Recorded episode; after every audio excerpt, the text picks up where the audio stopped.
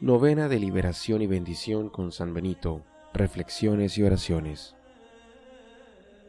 A todos los huéspedes que se presenten en el monasterio, ha de recibírselos como a Cristo, porque Él lo dirá un día. Era peregrino y me hospedaron. Día séptimo.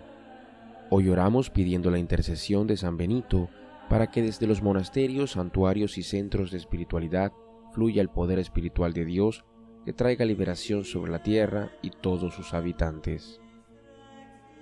Inicio. Por la señal de la Santa Cruz de nuestros enemigos, líbranos, Señor Dios nuestro, en el nombre del Padre, y del Hijo, y del Espíritu Santo. Acto penitencial. Por los pecados de omisión, al no orar por los gobernantes y por quienes aún no han tenido la experiencia del amor de Dios, Señor, ten piedad. Señor, ten piedad. Por los pecados de omisión, al no hablar de Jesús, a quienes aún no lo han conocido y a quienes están alejados de la casa de Dios, Cristo, ten piedad. Cristo, ten piedad. Por los pecados de omisión al no comprometernos con mayor generosidad en la misión evangelizadora de la Iglesia, Señor, ten piedad, Señor, ten piedad. Oración. Padre misericordioso, ten compasión de nosotros, perdónanos nuestros pecados y ayúdanos a nacer de nuevo con la fuerza del Santo Espíritu. Amén. Oración inicial de todos los días. Señor, tú nos invitas a recordar el amor y la generosidad con que tu Hijo Benito se entregó a tu servicio y a reproducir su confianza en el poder de la oración intercesora, a través de la cual has hecho obras grandes y maravillosas, y quieres que oremos con la misma confianza, a fin de que en el presente puedas continuar realizando milagros en nuestras familias, en la Iglesia y en todos los niveles de la sociedad. Por eso te pedimos que por la intercesión de San Benito y también de su hermana Santa Escolástica, nos liberes de todo mal a quienes estamos realizando esta novena, así como también a nuestros familiares, a los bautizados y a cada habitante de esta tierra. Amén. Jacob tuvo un sueño. Vio una escalinata que estaba apoyada sobre la tierra y cuyo extremo superior tocaba el cielo. Por ella subían y bajaban ángeles de Dios, y el Señor dijo, Yo soy el Dios de Abraham, tu padre, y el Dios de Isaac. A ti y a tu descendencia les daré la tierra donde estás acostado. Tu descendencia será numerosa como el polvo de la tierra, te extenderás hacia el este y el oeste, el norte y el sur, y por ti y tu descendencia se bendecirán todas las familias de la tierra. Yo estoy contigo, te protegeré donde quiera que vayas, y te haré volver a esta tierra no te abandonaré hasta haber cumplido todo lo que te prometo. Jacob se despertó de su sueño y exclamó, Verdaderamente el Señor está en este lugar, y yo no lo sabía. Y lleno de temor añadió, Qué temible es este lugar. Es nada menos que la casa de Dios y la puerta del cielo. A la madrugada del día siguiente, Jacob tomó la piedra que la había servido como almohada, la erigió como piedra conmemorativa y derramó aceite sobre ella y a ese lugar que antes se llamaba Luz, lo llamó Betel, que significa casa de Dios. Vida de San Benito, irradiación de los lugares sagrados. San Benito fundó en Montecassino uno de los monasterios más importantes que influirá positivamente en la transformación de los habitantes y de las familias de la región. En otro tiempo, la población de la zona había sido aniquilada por los godos, y los pocos habitantes que quedaban habían vuelto al paganismo, o tal vez nunca lo habían dejado del todo. Estaban acostumbrados a ofrecer sacrificios en un templo dedicado a Apolo sobre la cuesta del monte. Para que Dios pudiera tocar los corazones de la gente del lugar, San Benito dedicó cuarenta días de ayuno y oración intercediendo por el pueblo, pidiendo liberación por ellos de toda fuerza maligna y de espíritu de idolatría. Después de esos 40 días de oración y ayuno, Benito se dedicó a predicar a la gente, a enseñarles a orar con el corazón. De ese modo fue conduciéndolos a tener un encuentro personal con Cristo. La oración y el ayuno fueron los elementos esenciales que le permitieron a Dios trabajar en la preparación de los corazones de la gente del lugar, removiendo obstáculos y creando en ellos una buena disposición para que luego la semilla de la palabra encontrara tierra fértil y produjera abundantes frutos. Además, por medio de curaciones y milagros, Dios fue confirmando su divina presencia, por lo cual muchos hombres y mujeres de la región se convirtieron y sobre las ruinas del templo de Apolo construyeron dos capillas.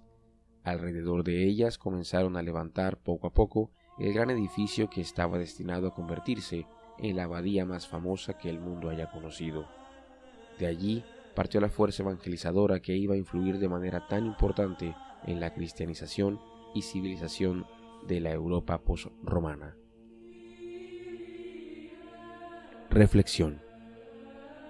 En estos momentos, al reflexionar y al escribir sobre la vida de San Benito y sobre la función espiritual y evangelizadora de los monasterios como centros de espiritualidad y de sanación, nosotros nos encontramos providencialmente en el Centro de Espiritualidad María Reina de la Paz, que con el nombre de Retiro Monasterio San Pablo de la Cruz funcionó durante 120 años a través de la obra misionera de los padres y hermanos pasionistas y de la comunidad laical irlandesa de esa zona de la Providencia de Buenos Aires, como un núcleo desde el cual se difundió en toda la región el amor de Cristo y el poder de sus bendiciones y donde en la actualidad la comunidad evangelizadora Mensajeros de Paz sigue organizando retiros espirituales y jornadas de formación, sanación y liberación. Pensamos que no es casualidad que al hablar sobre San Benito y los primeros monasterios, nosotros quienes escribimos esta novena, nos encontremos también en estos momentos en uno de estos hermosos lugares. Pues, así como en el texto del Génesis 28, Jacob tuvo la visión de la escalera que unía el cielo y la tierra y las bendiciones que desde allí se derramaban, algo similar sucede en los monasterios, santuarios y lugares donde se puede respirar la impregnación espiritual que procede de Dios. Frecuentemente al visitar el monasterio de San Pablo de la Cruz y al encontrarnos allí con las personas que van a hacer su retiro espiritual, también nos gusta recordar y resaltar lo importante de la misión de los laicos en la iglesia y en la sociedad sobre todo en estos tiempos y estos lugares donde el alma se llena de paz.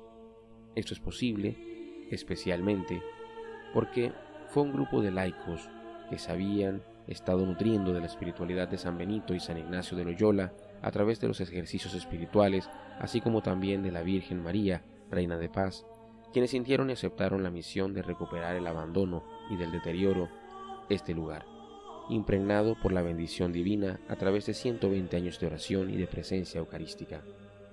Al conversar y reflexionar sobre los monasterios de Subiaco y Montecassino, y teniendo en cuenta las diferencias, no podemos dejar de ver el poder espiritual que fluye desde cada monasterio y santuario.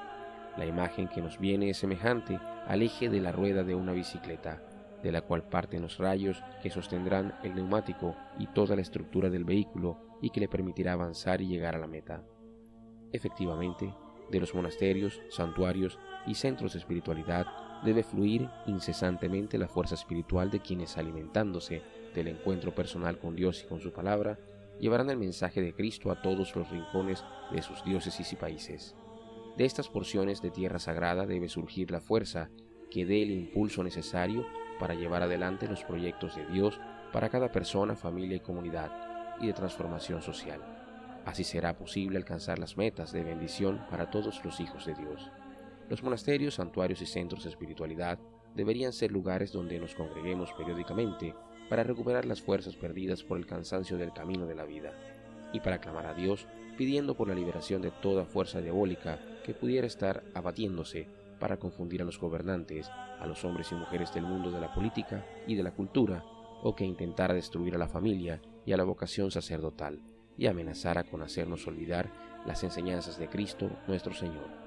Todos los fieles laicos tienen el sagrado deber de colaborar en el sostenimiento de estos espacios sagrados y ayudar a transformarlos con creatividad en lugares desde donde, como la escala que vio Jacob, que unía el cielo con la tierra, los ángeles del Señor le presenten nuestras peticiones a Dios y que estos mismos ángeles desciendan a la tierra con sus manos colmadas de bendiciones que se expanden y distribuyen desde esos santuarios y monasterios hacia cada rincón del país y del mundo entero. Oración del séptimo día. Señor Jesús, Por intercesión de San Benito y de Santa Escolástica, hoy queremos pedirte por todos los monasterios, santuarios y centros de espiritualidad, por todos los que viven en ellos y por quienes se congregan, sirven y trabajan en estos santos lugares.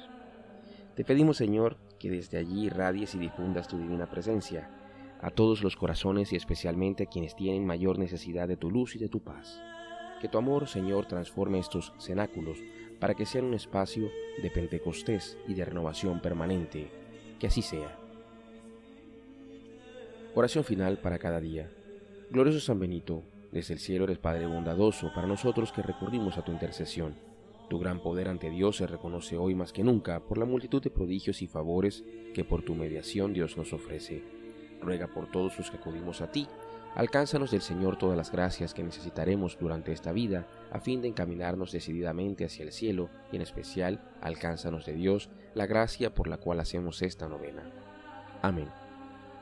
Padre nuestro que estás en el cielo, santificado sea tu nombre.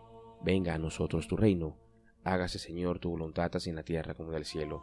Danos hoy el pan nuestro de cada día y perdona nuestras ofensas, así como también nosotros perdonamos a los que nos ofenden. No nos dejes caer en tentación, mas líbranos de todo mal. Dios te salve María, llena eres de gracia, el Señor es contigo. Bendita tú eres entre todas las mujeres y bendito es el fruto de tu vientre Jesús. Santa María, Madre de Dios, ruega por nosotros pecadores, ahora y en la hora de nuestra muerte. Gloria al Padre, gloria al Hijo y gloria al Espíritu Santo, como en el principio, ahora y siempre, por los siglos de los siglos. Amén. San Benito, ruega por nosotros, por la Iglesia y por el mundo entero. Amén.